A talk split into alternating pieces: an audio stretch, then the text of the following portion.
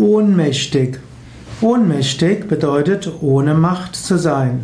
Ohnmacht bedeutet Bewusstlosigkeit, Schwäche, aber auch Machtlosigkeit. Wenn jemand ohnmächtig wird, dann heißt es, dass er sein Bewusstsein verliert. Ohnmächtig heißt aber auch Machtlosigkeit.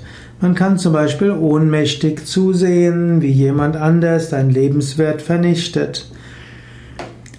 Das Gefühl von Ohnmacht kann einen sehr stark belasten. Nicht umsonst bezeichnet man Stress, insbesondere negativen Stress, als erlernte Hilflosigkeit.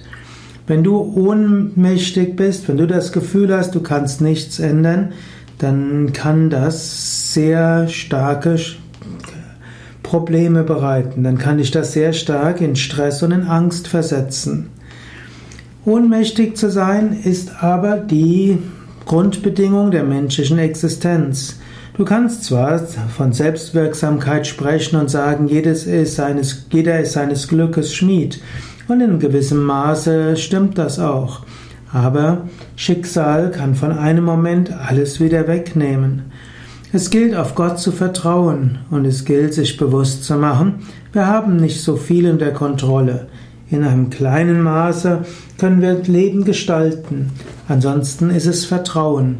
Wir müssen nicht unter Ohnmacht leiden und wir müssen auch keine Allmachtsfantasien haben.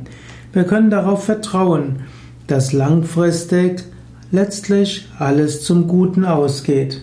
Nicht für jeden in diesem Leben, aber für jeden über viele Leben betrachtet und für die Mehrheit der Menschen insgesamt.